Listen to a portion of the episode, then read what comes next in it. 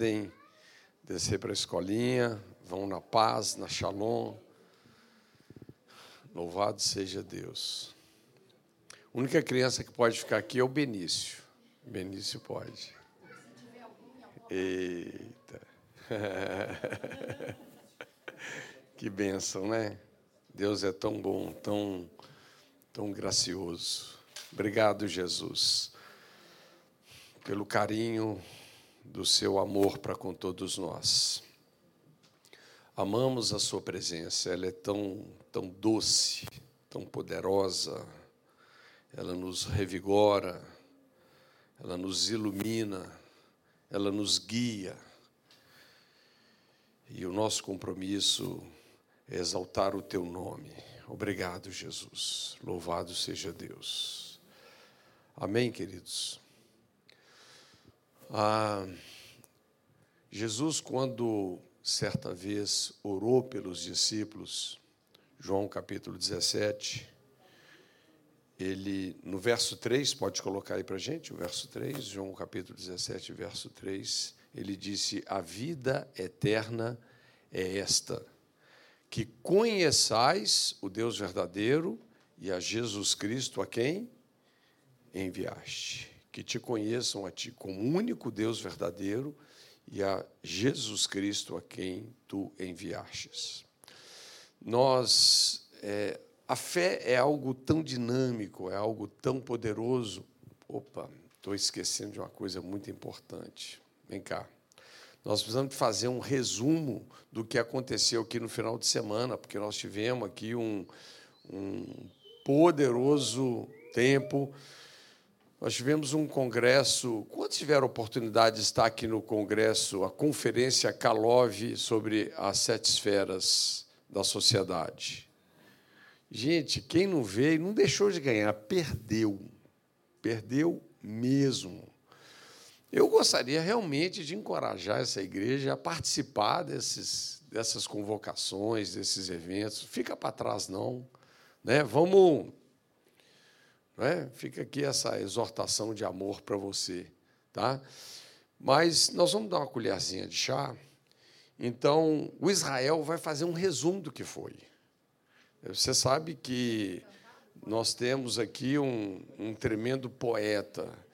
E quando nós falamos sobre artes, né, é, isso tem uma dose muito grande de inspiração, e é o que não falta sobre a vida do Israel. Manda bala.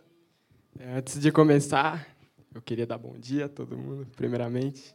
E não dá para mencionar o que aconteceu aqui nesses dois últimos dias. Ontem foram tive energias bem gastas aqui, mas hoje de manhã eu estou 100% renovado através do que aconteceu aqui. O evento foi voltado às sete esferas da sociedade e eu tive a oportunidade de apresentar o que eu faço. E eu senti no coração de poder compartilhar com vocês aqui novamente. Chama As Sete Esferas da Sociedade, o título da poesia. Estamos conectados em várias redes. A igreja não é apenas essas quatro paredes. A igreja não é só essa estrutura Ide por todo o mundo e pregai o evangelho a toda criatura.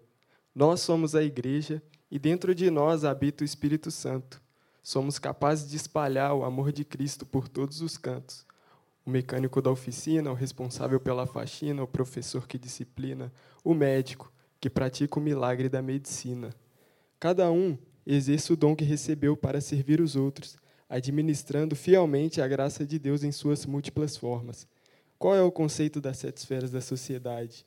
Igreja, família, educação, política, economia, artes, comunicação. Ser igreja e é espalhar para a população. Não são santos aqueles que vão à igreja. De onde a gente tira isso? O papel de ir à igreja se consiste em uma única missão: estar rodeado e relacionar com pessoas remando para a mesma direção. A família é a nossa base de vida. Além de ser esfera, é também um pilar, um fundamento é onde tudo começa, onde tudo se faz. Quantas vezes é dito na Bíblia que devemos dar honra aos nossos pais? Nossos princípios vêm de casa.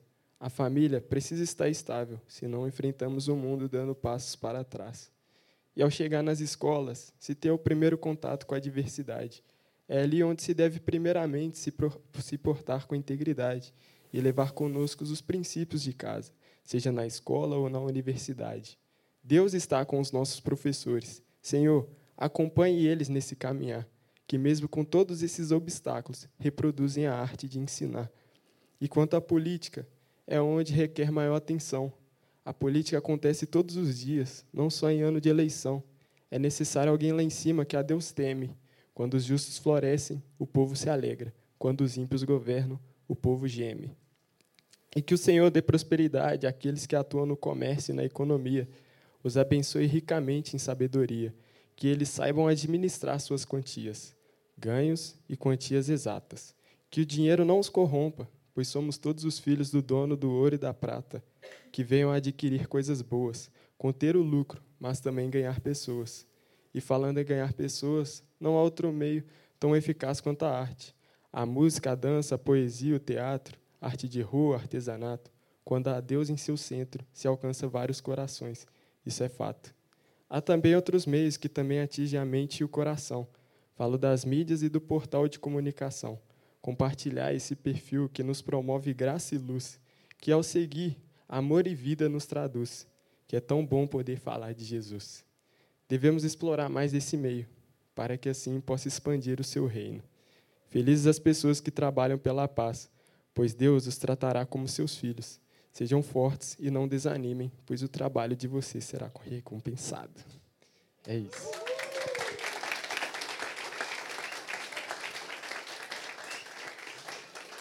Top, hein? Top.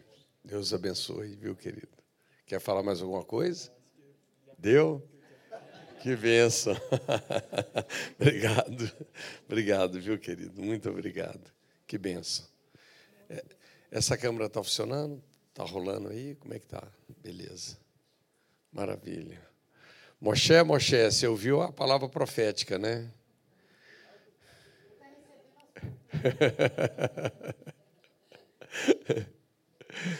Gente, então, a fé, voltando aqui, né?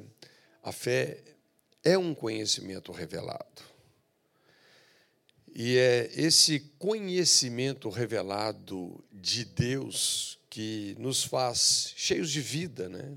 A Bíblia chama essa vida de Deus de vida eterna. Vida eterna não é só quantidade de vida, mas é vida com justiça, com paz e com alegria no Espírito Santo. É interessante como que a fé, como esse conhecimento revelado de Deus, como que isso é dinâmico, não é? Porque a fé vem pelo ouvir. E o ouvir pela palavra falada de Cristo. Então, a revelação de Deus ela é poderosa. É uma pena que muitas pessoas procuram viver a vida cristã balizadas por uma lista de pode e outra não pode, uma lista de certo e outra de errado. Você não precisa de revelação para viver esse estilo de vida. Mas quando nós falamos da essência de Deus, porque você sabe, Deus não apenas tem amor, ele é amor. Né? Ele é um Deus cheio de graça. Quando nós pensamos na essência de quem ele é, é preciso revelação. E tudo que foi necessário ser feito da parte dele para que ele seja revelado, para que ele seja conhecido, já foi feito. Deus planejou isso de forma muito poderosa. A Bíblia diz desde os tempos eternos. Lá nos tempos eternos, a gente sabe como que o homem ele carece da revelação de Deus e como que hoje a maioria dos homens que estão nessa terra, é, eles ainda têm ideias e pensamentos muito equivocados a respeito de Deus. Você sabe, um, um cara chamado A.W. Tozer, ele diz o seguinte: a coisa mais importante sobre você é o que você pensa a respeito de Deus. Ele também disse uma outra coisa muito interessante. A essência da idolatria é quando nós temos ideias que são indignas a respeito de Deus. O que é a idolatria? Por que, que uma pessoa faz um ídolo? Porque ela tem um conceito tão equivocado a respeito de Deus. Então, na verdade, a única pessoa que sabe tudo sobre Deus é Ele mesmo. E o que é que Deus fez nos tempos eternos? Como Ele é aquele que detém todo o conhecimento a respeito dele mesmo, é? nos tempos eternos a Bíblia diz que Ele criou uma imagem perfeita de si mesmo para se revelar. Né? Na verdade, a palavra certa, ele não criou uma imagem de si mesmo, ele gerou uma imagem de si mesmo. Tá ok? Por isso que, quando nós entramos no livro de Hebreus, nós vamos encontrar essa fala a respeito de Jesus, não é? Tu és o meu filho, hoje eu te gerei. Então, quando Jesus veio, ele foi essa revelação perfeita de Deus. Esse Deus que Isaías chama um Deus misterioso, né? um Deus que se oculta. É interessante que a raiz dessa palavra se oculta é alguém que estava de boca fechada. Quando Deus abriu a boca para se revelar, ele falou através do seu filho. A Bíblia diz em Hebreus que antigamente Deus falou aos pais muitas vezes, de muitas maneiras, através dos profetas, mas nos últimos dias nos falou pelo Filho, a quem constituiu herdeiro de todas as coisas, por quem ele também criou o universo, ele que é o resplendor da glória, a expressão exata do Deus invisível. Então, toda revelação de Deus está em Jesus. E a partir do momento que nós temos acesso a esse conhecimento revelado, e qual é a principal maneira disso acontecer? Você sabe que a parábola mais importante. Oi? Ah, deixa eu voltar para cá então, que agora. Aqui tá bom? Ok. A parábola mais importante que Jesus contou é a parábola do semeador. Por que, que é a parábola do semeador? Na verdade, a parábola do semeador é a parábola fundamental para a gente entender todas as outras parábolas. Por quê? Porque a semente da parábola do semeador é o quê? É a palavra de Deus. E é interessante, quando nós ministramos a palavra de Deus, se alguém não entende a palavra que foi pregada, qual é a próxima ação? O diabo vem e rouba essa semente. Gente, o diabo é o ladrão de sementes. Por isso, deixa eu te dar uma dica. Você está aqui ouvindo a palavra de Deus, fica ligado. Dá mole, não. Sabe, fica voando, não. Põe sabe, foca, porque Deus deseja falar com você. E quando Deus fala dentro de nós, uma chave vira. É isso que realmente coloca toda a nossa vida em atividade, quando nós somos movidos pela palavra de Deus. É isso que faz toda a diferença. Então, quando nós olhamos, por exemplo, para a parábola do semeador, Aí fica a dica, queridos, ó, viva constantemente plantando uma palavra de Deus no seu coração. Não perca tempo. Nós nos reunimos aqui para né, para ter um tempo aqui de adoração, de ensino, mas a coisa principal que Deus vai falar com você, às vezes nem é aqui, mas é no seu dia a dia, quando você abre a Bíblia sabe? E com o seu coração aberto, você fala: Jesus, fala comigo. Nós somos filhos, nós temos acesso a esse banquete. Né? E a Bíblia diz que os filhos de Deus são quem? São aqueles que são guiados pelo Espírito de Deus. E onde é que o Espírito de Deus nos guia? Ele nos guia pela Sua palavra falada, pela Sua palavra revelada. Então, é preciso ter um conhecimento revelado de Deus. Esse é, é uma das maiores marcas, talvez, do, do homem que mais criou um impacto, falando até das Escrituras Sagradas, que foi Paulo. Paulo escreveu mais da metade do Novo Testamento. Né? Ele foi esse cara é, que é, é, agregou uma revelação assim muito diferenciada de Deus. Uma revelação que até mesmo os outros apóstolos que passaram aqueles três anos ali com Jesus, eles não tiveram. E Paulo fala: conheço um homem, eu não sei se nesse corpo ou fora dele, foi arrebatado até o terceiro céus e viu e ouviu coisas inefáveis que não são listas dizer aos homens. Sabe, uma revelação tremenda. Mas a verdade que é, a revelação que Paulo teve de Deus não foi apenas uma revelação pontual em uma experiência ou outra. Por exemplo, quando ele nasceu de novo, a Bíblia diz, ele estava indo perseguir a igreja que estava lá em Damasco, e ele então tem uma visão de Jesus. E então ele ouve aquelas palavras, né, quando ele pergunta: Quem és tu, Senhor? Né, Eu sou Jesus a quem você persegue. Ele teve uma experiência, ele viu o Senhor Jesus. Ele disse como um apóstolo que nasceu fora de tempo, né? Eu vi o Senhor. E aquela revelação, com certeza, marcou profundamente a vida de Paulo. Mas não foi só essa experiência. Ele fala então, depois desse arrebatamento de sentidos, onde ele foi levado aí ao terceiro céu, aos céus de Deus, essa ele teve acesso a essa dimensão espiritual, uma experiência tão forte que ele não sabe se isso foi no corpo ou fora do corpo.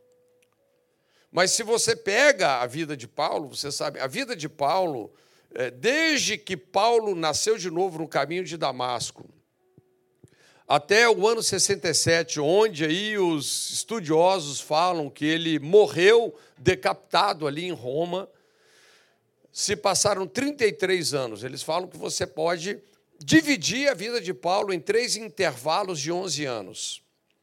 E é interessante, veja, Paulo pensa num cara cabeção. Ele foi criado aos pés de Gamaliel. Paulo era um filósofo, gente. Paulo era um dos maiores estudiosos da lei. O cara tinha uma cabeça desse tamanho de conhecimento. Mas quando ele teve a revelação de Jesus, você vai ver lá no livro, na carta que ele escreve aos Filipenses, ele reputa todo, todo aquele histórico como esterco, não é? para que ele pudesse ganhar a Cristo. Porque nada se compara a um conhecimento quando ele é revelado. Por isso que em Gálatas capítulo 2 ele fala que ele não aprendeu o evangelho de segunda mão, ele aprendeu o evangelho por revelação.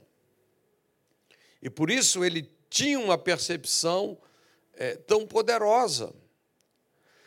E queridos, quando nós, é, então, eu, ainda falando aqui sobre Paulo, dentro essa primeira fase da vida dele é interessante, porque é, ele tinha todo aquele volume de informação mas os primeiros 11 anos da vida de Paulo, ele ficou num anonimato completo.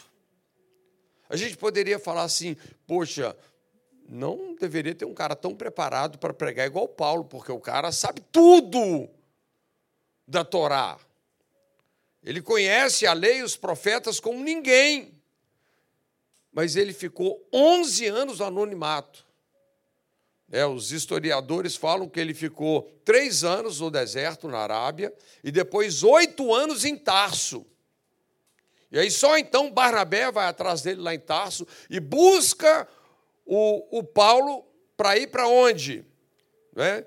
Para ir lá para Antioquia, aquela igreja onde pela primeira vez os irmãos foram chamados de cristãos. E Paulo ali era um dos que ensinava, um dos profetas, mestres que estavam ali naquela igreja. Mas 11 anos de anonimato, e Paulo ficou no Xalamaia. Né? Então não foi. Ele construiu é, é, um conhecimento revelado agora, que quando ele veio e se manifestou publicamente no ministério, olha, a coisa pegou. Né? E aí foi a partir ali de Antioquia, um dia eles estão lá tendo um tempo poderoso, jejum, oração, e o Espírito Santo vem e separa agora Paulo para os próximos próxima etapa da vida, os próximos 11 anos, aonde dali ele começa as suas jornadas apostólicas e ali entra o seu ministério de pregação, de ensino e, e, e curando enfermos, expulsando demônios e uma coisa é, maravilhosa. Mas Paulo foi esse cara, então, que agregou essa intensa revelação de Deus. E se tem uma coisa que atrai né, a atenção dos diabos, é, é quando alguém carrega uma revelação. Porque revelação é algo poderoso. A revelação, a palavra de Deus revelada, ela tem o poder incrível de gerar mudanças, não só na vida daquela pessoa, mas nas pessoas que estão à sua volta. E Paulo fala que por causa das revelações que ele recebeu, foi designado a ele um mensageiro de Satanás, um espinho na carne, para esbofeteá-lo. Às vezes as pessoas ficam vendo o diabo em tudo, mas eu vou te dizer uma coisa: se você começar a desenvolver uma vida de fé em fé e de glória em glória, se você é, dia a dia entender a importância de plantar uma palavra revelada de Deus no seu espírito, e você vai cumulando revelação de Deus, ou seja, você vai vivendo. Né? É, é, você sabe que a sabedoria não é apenas um atributo de Deus, é uma pessoa. Né? Onde nós vamos vivendo, então, pela mente de Cristo, então, nós vamos ver realmente esse tipo de adversidade. Por quê? Porque o papel do diabo é querer o quê? Quando ele, quando ele percebe que alguém está lidando com uma palavra revelada de Deus, o diabo quer vir o quê? Roubar essa revelação. Ele quer interromper o seu progresso, porque é, por uma palavra revelada de Deus que nós vamos acessar esse tudo de Deus. Infelizmente, é, poxa, está tudo à nossa disposição, mas se desfruta de tão pouco. Né? Porque a, revelação é que coloca realmente essa dinâmica, né? é, é, é, é a fé que abre essa torneira de um conhecimento que está no nosso espírito sendo jorrado e derramado para a nossa mente. É isso que vai gerar sabedoria, isso que vai gerar inteligência emocional, isso que vai gerar sabedoria espiritual, isso que vai gerar esse guiar, né? esse estilo de vida onde nós andamos por fé, ou andamos no espírito, ou vivemos pela palavra. Uma palavra não é qualquer palavra, é uma palavra que sai da boca de Deus. Mas é interessante, então, que Paulo, quando começou a, a, a viver esse tipo de experiência, que esse conhecimento revelado de Deus começou a encher a sua vida, e ele viu a oposição do diabo e ele viu isso de todas as formas possíveis. Ele viu isso, ele passou por naufrágios, ele passou por apedrejamentos, né? ele passou por todo tipo de situação que ele sabia que não era apenas uma coisa humana, natural. Ele podia perceber com clareza esse mensageiro de Satanás ali nos pés dele. E ele, o texto diz que ele então, por três vezes ele se volta para Deus, né? Ele fala, ele pede para Deus livrar ele desse espinho na carne, desse, dessa perseguição aferrada contra a vida dele. E sabe o que Deus falou para ele? Três vezes Deus falou simplesmente para ele: Paulo, a minha graça te basta, porque o meu poder se aperfeiçoa na minha fraqueza. Queridos, isso, essa a resposta de Deus, ela quer dizer tanto. Primeiro é interessante, mesmo que Paulo estava sendo construído de revelação em revelação, a graça, ela agrega tanto. Olha para você ver como é que nós sabemos tão pouco sobre a graça. Paulo, que já era esse cara, que já tinha vivido esses arrebatamentos, essas revelações, que tinha, muito, tinha mais coisa que ele não podia falar do que as que ele podia falar. Olha como que ele demorou para a ficha da graça de Deus cair para ele. Três vezes. Por que, que Deus falou três vezes? Porque ele não entendeu na primeira. Por que é que Deus falou três vezes? Porque ele também não entendeu na segunda. Veja, mesmo que ele era um cara de revelação, olha a dificuldade que ele teve de compreender. Como que o diabo trabalha para roubar a semente da revelação. Mas na hora que ele entendeu a graça de Deus, junto ele entendeu o que Deus quis dizer o meu poder se aperfeiçoa na sua fraqueza, na fraqueza. Ou seja, quando você entende a graça de Deus, o que é a graça de Deus? É aquilo que graciosamente, gratuitamente, Jesus fez por nós. Ele assumiu a nossa condição para a gente assumir a dele. Quando você realmente entende a graça de Deus, você pode trocar a sua fraqueza pela fortaleza de Deus. Você pode trocar a sua burrice pela sabedoria de Deus. Você pode trocar a sua insensatez pela prudência de Deus. Você entende a cruz, onde ele assumiu a sua condição para você assumir a dele. Então, nós entramos numa outra dimensão. Paulo entrou nessa dimensão. E foi aí que o diabo ficou endemoniado com ele. Né? Por quê? Porque quanto mais Paulo apanhava, mais ele adorava. Por quê? Porque ele entendeu esse princípio. E ele chega a dizer assim: Eu tenho prazer nas fraquezas, nas injúrias, nas perseguições, nas angústias. Por quê? Porque quando eu sou fraco, é aí que eu sou forte. Ele aprendeu a viver um tipo de vida por fé, que ele tirava força da sua fraqueza. Por quê? Porque ele entendeu a graça. Ele entendeu essa fonte de provisão. Ele entendeu que a graça é suficiente. A minha graça te basta. Deixa eu te dizer, se você tiver revelação, não existe nada que você passe que você não vai enxergar dessa maneira. A graça é suficiente. O que Cristo fez por nós, morrendo pelos nossos pecados, sendo sepultado e ressuscitando dos mortos, é suficiente. É algo extremamente poderoso. E como diz, por isso que essa vida de fé é uma vida que demanda revelação.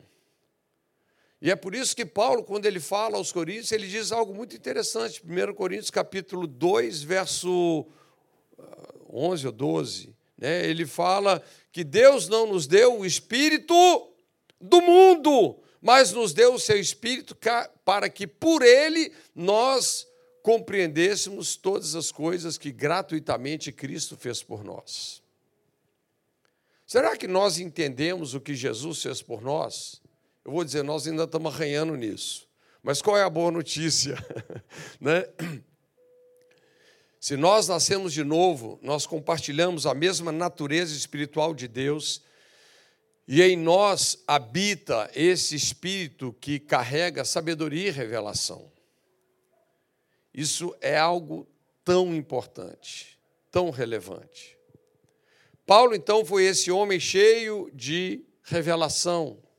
Eu falei sobre é, os, os primeiros oito anos de Paulo, como que ele é, a ênfase dos primeiros anos de Paulo não era aprender, porque pensa um cara que, que sabia tudo, era desaprender, ser desconstruído daquele conhecimento humano.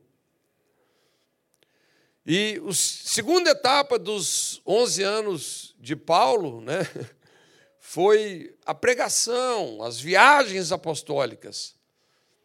Mas o terceiro tempo de 11 anos da vida de Paulo foi literalmente vida derramada. A maior parte desses dos últimos anos da vida de Paulo ele ficou preso, onde ele escreveu é, suas principais cartas. Efésios foi uma das cartas que Paulo escreveu estando na prisão. Agora, quando nós falamos sobre vida de oração, você já pensou sobre você escrever as suas orações? Alguém aqui já escreveu uma oração? Às vezes pode ser que tem pessoas que às vezes escreveram uma oração. Paulo era um cara que escrevia as orações dele. Quando ele escreveu a carta aos Efésios, tem duas poderosas orações que ele deixou escritas ali para aqueles irmãos. Agora, pense sobre isso. Pense se você tivesse a oportunidade de escrever uma oração que seria lida pelas próximas gerações, iria ser lida, iria alcançar milhares e milhares e milhares de pessoas. Como que você, que tipo de oração você escreveria? Você escreveria pedindo o quê? É aí que a gente começa a entender a revelação de Paulo. Você sabe que a carta aos Efésios, ele começa fazendo uma declaração muito poderosa. Ele começa declarando que não é que Deus vai te abençoar, é que Ele já nos abençoou, está no passado, Ele já nos abençoou com toda sorte de bênçãos espirituais nos lugares celestiais em Cristo. Lugares celestiais fala de uma dimensão que é a dimensão espiritual. Então ele já nos abençoou. Então, quando Paulo faz a sua oração lá no verso 17 do capítulo 1, ele ora dessa maneira: para que o Pai da glória vos dê espírito de sabedoria e revelação no conhecimento de Jesus. Então Paulo, ele não pede para Deus abençoar a igreja. Ele não pede para Deus curar a igreja. Ele pede para a igreja enxergar que a igreja já é abençoada, já é curada, já é suprida. Vocês estão entendendo? Não é mais uma questão. Veja bem, quando nós pensamos na dinâmica da fé, o que é mais fácil de você acreditar? Que se você pedir algo para Deus, quem sabe Ele pode te dar ou não. Ou, se você pedir algo para Deus, né, com a compreensão que Ele, na verdade, já te deu todas as coisas em Cristo. Que é mais fácil você acreditar? A possibilidade de Deus te dar algo ou dentro da possibilidade que na verdade não é nem mais possibilidade, ele já te deu. É uma questão agora de você entender como acessar isso. E é por isso que existe uma ênfase sobre o conhecimento revelado dentro das orações apostólicas. Essa precisa ser a nossa ênfase. Entenda isso, olha quando a palavra é ministrada. Se não entendeu, essa é a palavra que caiu à beira do caminho chão pisado. O que é a beira do caminho, gente? Aquele lugar que todo mundo passa e pisa, o chão é duro. Sabe o que é que isso representa? Que é a beira do caminho onde você passa com as pessoas, ouvindo as pessoas, conversando com as pessoas. É quando nós estamos ouvindo muitos homens e pouco a Deus. É por isso que existe uma chave de revelação. Não é 1 Coríntios capítulo 14, verso 2. Aquele que ora em outras línguas não fala aos homens, visto não ser entendido por eles, mas ele fala a Deus e em espírito ele ora mistérios. E esse é o problema de muitos de nós. A gente fala muito com os homens e pouco com Deus. Ou às vezes a gente ouve muitos homens e ouve pouco a Deus, que é a chave para você ouvir a Deus. Faça essa oração de fé. O que é a oração em outras línguas? É uma oração que Deus cria no seu espírito e pela fé você dá voz a ela. Por que demanda fé? Porque a nossa mente não gosta de orar algo que a gente não entenda. Mas como que você sabe o que você está orando? Pelas Escrituras Sagradas. As Escrituras Sagradas falam que você está orando os mistérios de Deus, você está orando o plano de Deus para a sua vida, você está orando a mente de Cristo. E é isso que então ativa essa esse viver por fé. É isso que ativa esse conhecimento revelado de Deus. Hoje existem muitos crentes, existem às vezes uma liderança cristã que é a mente de Saulo. Mas a igreja precisa de uma liderança cristã que tem que tenha a mente de Paulo. Saulo era aquele cara, como nós falamos, formado aos pés do Gamaliel, muito conhecimento humano.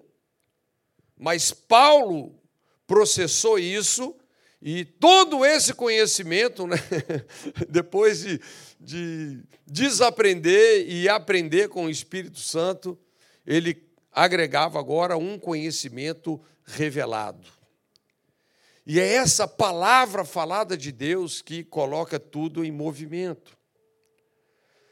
Por isso que quando se fala sobre fé, às vezes muitas pessoas não compreendem muitas coisas.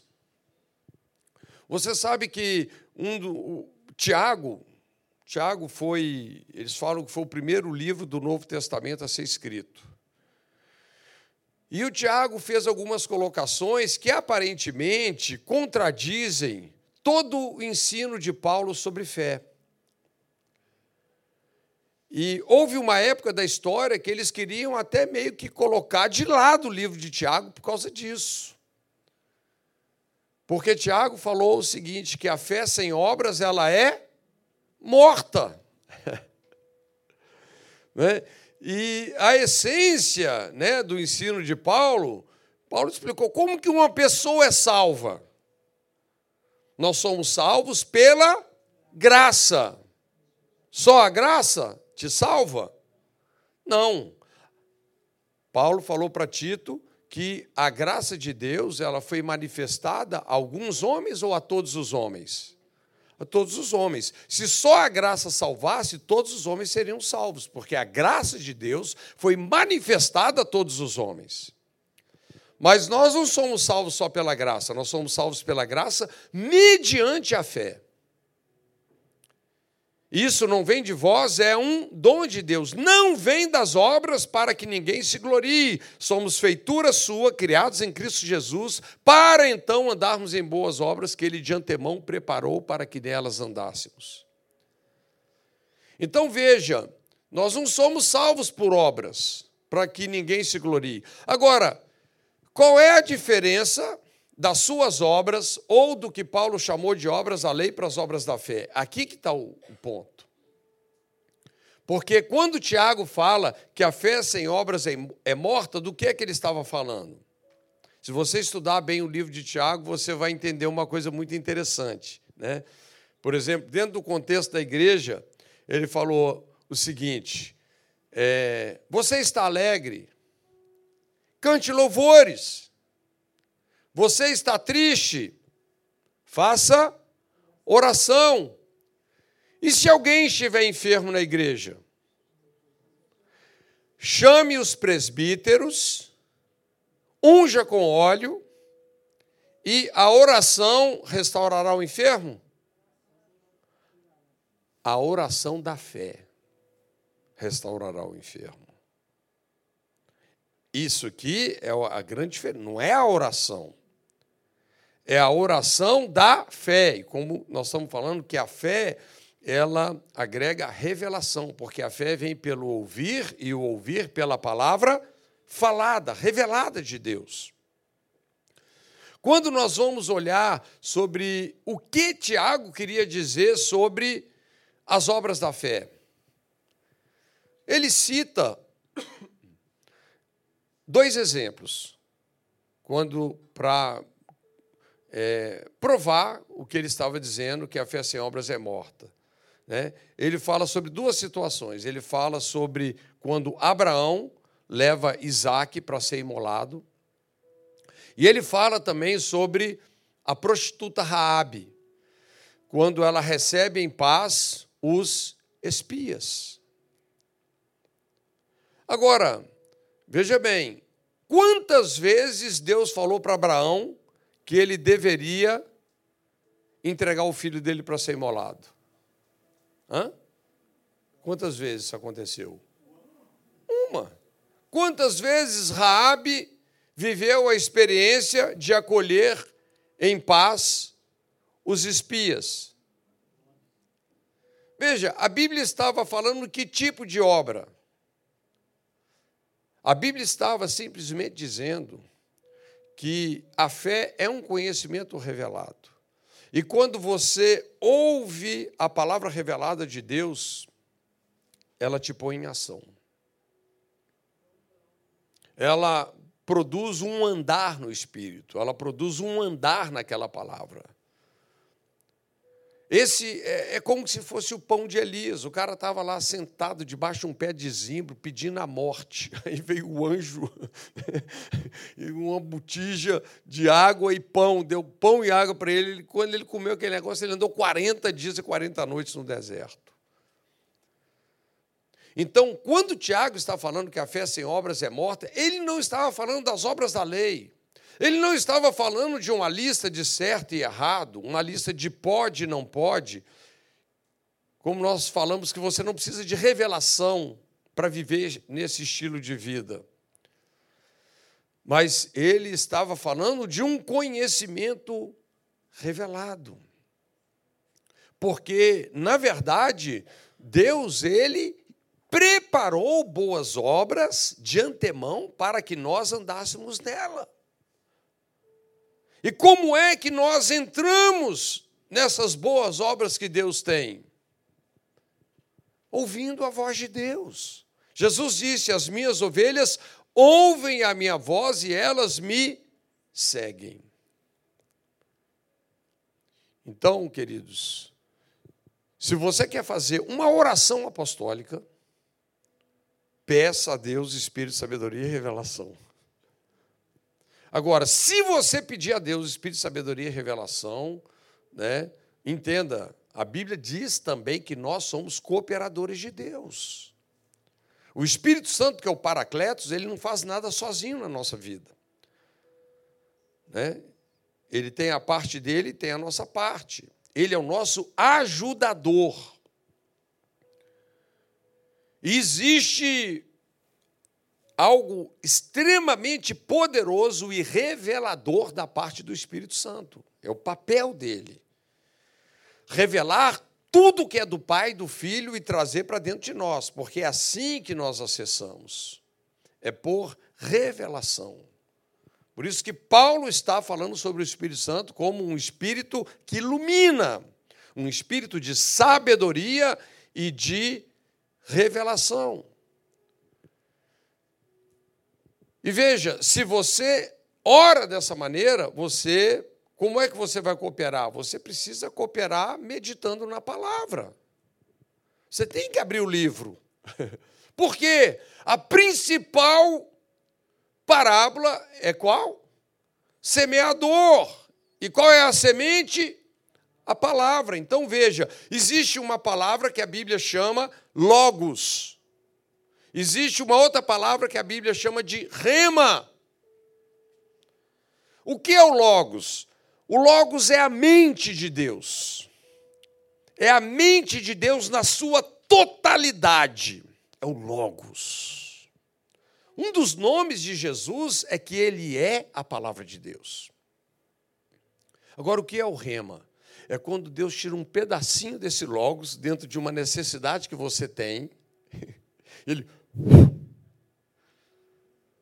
sopra aquela palavra na sua vida. Né? E aquela sensação, às vezes você está com a Bíblia aberta, parece que aquilo pula das Escrituras, cai no seu coração. Você, Uau! Como que eu nunca tinha pensado nisso? E essa é a palavra da vida eterna. Essa é a palavra que produz o conhecimento de Deus. Essa é a palavra da fé. Ela não está longe de nós. Ela não está lá no céu, que você tem que ir lá buscar ela. Não está lá no inferno, que você tem que descer lá para pegar ela. A Bíblia diz que a palavra da fé está pertinho da gente, na nossa boca e no nosso coração. Por isso que quando nós cremos com o coração e confessamos com a boca, nós somos salvos. Nós precisamos aprender a pegar a palavra logos, põe ela na sua boca, que rapidinho o seu coração vai compreendê-la. E nós vamos fluir nesse espírito de revelação. E esse não é só o espírito correto de desenvolvermos uma vida de oração, por isso que é muito complicado uma pessoa ter uma vida de oração sem Bíblia. Quando as pessoas querem orar muito e fecham os olhos para a palavra, a Bíblia diz que o cara, Provérbios diz que o cara vai orar abobrinha. Né? É isso aqui que faz a diferença entre revelação e revelamento. Profecia e profetada. Infelizmente, às vezes tem muito revelamento e pouca revelação. O que é de fato revelação? É quando o Espírito abre uma janela para nós enxergarmos a pessoa e a obra de Jesus. Às vezes as pessoas querem mirar para outro lado, né? E quando a gente sai da pessoa de Jesus e sai da obra dele, o negócio fica complicado. Né? Mas, quando a gente entende isso daqui, queridos, a vida cristã ela é tão empolgante. Você começa a ganhar uma sensibilidade, você começa a ouvir a Deus em tudo, até você assiste um filme, Deus fala com você, você é, você entende? Eu não estou falando só de uma coisa religiosa que Deus vai falar com você só quando você abre a Bíblia. Não. Mas a Bíblia, ela é extremamente chave. Ela é a base de tudo. E eu vou dizer, eu ouso dizer que é o, o, o método mais preferido de Deus. Jesus acabou de ressuscitar dos mortos. Dois discípulos cabeçudo né? saindo de Jerusalém, lugar onde as promessas se cumpririam, e foram para Emaús. Os caras saindo do lugar de onde a promessa iria se cumprir. Qual promessa? Que o Espírito Santo seria derramado. Jesus aparece para os dois nesse caminho, uma jornada ali de duas horas de caminhada. Jesus, ressurreto dos mortos. Jesus poderia ter falado para eles: Olha aqui, eu ressuscitei. Não. A Bíblia diz que Jesus começou a falar tudo que as Escrituras se referiam a ele. E eles depois ficaram, não é que quando ele pregava para a gente o nosso coração ardia? né? Até que quando eles chegam em Emaús, eles são salvos pela hospitalidade, insistiram que Jesus entrasse. E Jesus parte o pão e desaparece diante deles, né? E O meu palpite é esse. Jesus sumiu porque o Espírito Santo ficou. Ali eles nasceram de novo. Mas, enfim, qual foi o método preferencial ali do Senhor se revelar a eles? Pela palavra. Mas a gente vai ganhando essa sensibilidade, sabe, que é, é, cabe para mim e para você. Nós somos filhos. Você sabe que tem duas palavras no grego para filhos. Né? Tem a palavra tecnós e a palavra ruiós. Tecnós é o, é o filhinho, é o bebezinho. E ruiós é o filho maduro. Esse texto de Romanos diz que os filhos maduros de Deus são aqueles que são guiados pelo Espírito de Deus. E a pergunta de Deus para a gente é essa: até quando a gente vai ser do jardim de infância? Né? Então, bora lá, igreja, vamos. Né? Esse é um tempo da gente mergulhar nas coisas de Deus, mergulhar nesse conhecimento revelado. E essa vida de oração vai nos levar para um outro lugar na adoração. Jesus estava lá num momento com seus discípulos, num lugar que ele tinha uma preferência, é, Jesus tinha uma preferência por um lugarejo chamado Betânia. Jerusalém, nos dias ali do ministério terreno de Jesus, era um lugar de muita controvérsia religiosa, muita controvérsia. E ali ele era questionado, era só uma armadilha atrás da outra. Mas quando ele ia para Betânia, tinha uma família ali que ele. Né, ele ficava à vontade. E numa dada situação ali, é interessante, ele está ali naquela, naquela ceia, naquela refeição ali com, aquela, com os seus discípulos. E então uma mulher chamada Maria, o que ela faz? Ela pega um, um frasco? Na verdade, o invólucro daquele perfume era uma pedra chamada alabrasto e dentro um perfume de nardo puro. Aí os estudiosos falam que o preço daquele perfume seria aproximadamente, lá nos dias de Israel, uh, o salário mínimo de um ano inteiro. Né? É uma coisa muito cara. Se você multiplica o salário mínimo de Israel por 12 hoje, salário mínimo lá não é igual o nosso aqui, não, viu? Lá é, deve estar perto de 3 mil dólares o salário mínimo. Você multiplica isso por 12. Mas era muito caro. Tão caro que escandalizou os discípulos. Uma coisa triste dentro da igreja é gente avarenta. Tem gente que vê o pastor prosperando e fala assim: que absurdo. Né? Tem gente que vê o irmão prosperando e fala assim: é eu que merecia isso. Gente, é, é, quando nós temos a graça de Deus revelada, não tem espaço para esse tipo de avareza. Mas aquele negócio estava agarrado lá nos discípulos. E aí o Judas puxou a fila, mas é, todos os outros tinham. Ele tinha o apoio de muitos outros ali. Por que, que nós não pegamos o valor desse perfume e demos para os pobres? Parecia muito espiritual, mas na verdade ele queria era meter a mão na grana. A Bíblia diz que ele tinha um probleminha com isso. Mas o fato é o seguinte: coisa mais impressionante, de todos aqueles doze discípulos, e tinha alguns que eram muito próximos ali de Jesus, né? Falando lá de Pedro, Tiago e João de todos aqueles discípulos, apenas uma mulher ouviu algo que nenhum deles ouviu, entendeu algo que nenhum deles entendeu, que nem passou pela cabeça deles. Que Jesus estava para morrer. E ela então intencionalmente fez aquilo para ungir o seu corpo para a sepultura. A única que entendeu que Jesus estava para morrer foi Maria.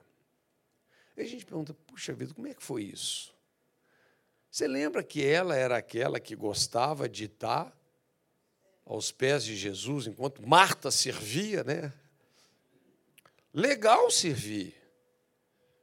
Legal, mas nós não podemos ser só a, a Martinha, né? Nós não podemos só agregar esse tipo de igreja. É interessante como que os últimos 11 anos de Paulo, a gente falando, foi isso, foi vida derramada.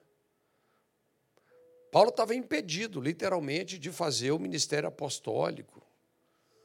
Ele estava dentro, confinado dentro de uma cadeia, mas ali o que? Vida derramada. Então veja, a vida cristã, irmãos, não é só fazer daqui para lá, mas é, Deus nos leva nesse lugar quando nós entendemos a graça, um lugar aonde derrama a nossa vida. E a gente percebe isso pela maneira com que essas pessoas terminaram a carreira. Né? Paulo falou, como é que ele terminou a carreira? Guardei a fé. Né? Ele, ele combatia o bom combate, ele foi até as últimas consequências dentro daquele propósito que Deus tinha, então, para a vida dele.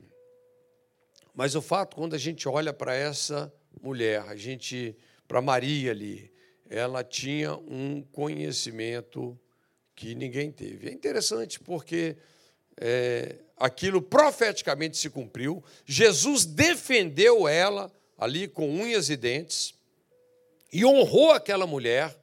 Falou assim: olha, alto lá, ninguém critique o que ela fez.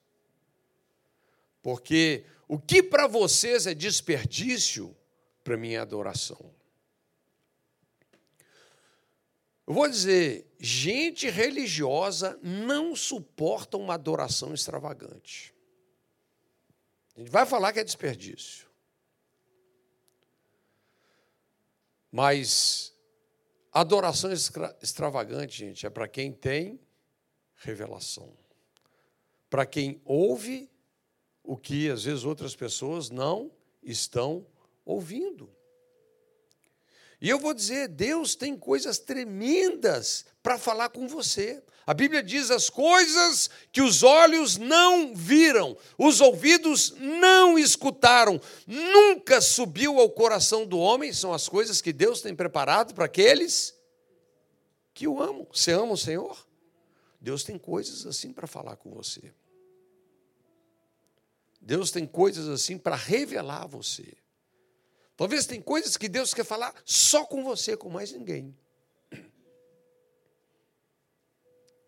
Isso vai dar um sentido, um sabor, uma direção completamente diferenciada para a sua vida. Você vê que depois que essa palavra se cumpriu na vida de Jesus, ele morreu, até tiveram outras mulheres que quiseram ir lá no túmulo ungir ele, mas perderam a chance. A única que ungiu Jesus antes de morrer foi Maria. As outras estavam atrasadas. É por isso que sempre tem gente na igreja que está atrasada, que vive da revelação que outros tiveram. Isso é importante. Eu acho que a gente tem que pegar uma carona mesmo na revelação de outros. Mas a gente tem que entender que existem coisas frescas que Deus deseja falar com cada um de nós, um guiar profético, um guiar sobrenatural aí para as nossas vidas. Sim ou não? E a chave é essa: vida no espírito. Entenda a parábola do semeador.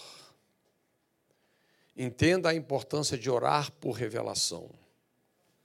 E entenda que quando a revelação vem, não tem como você não adorar você vai passar a fazer coisas extravagantes para Deus.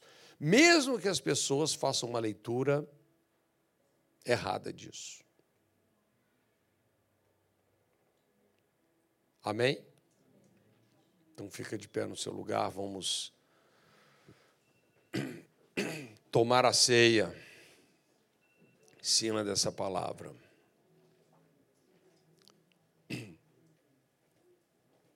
Glória a Deus.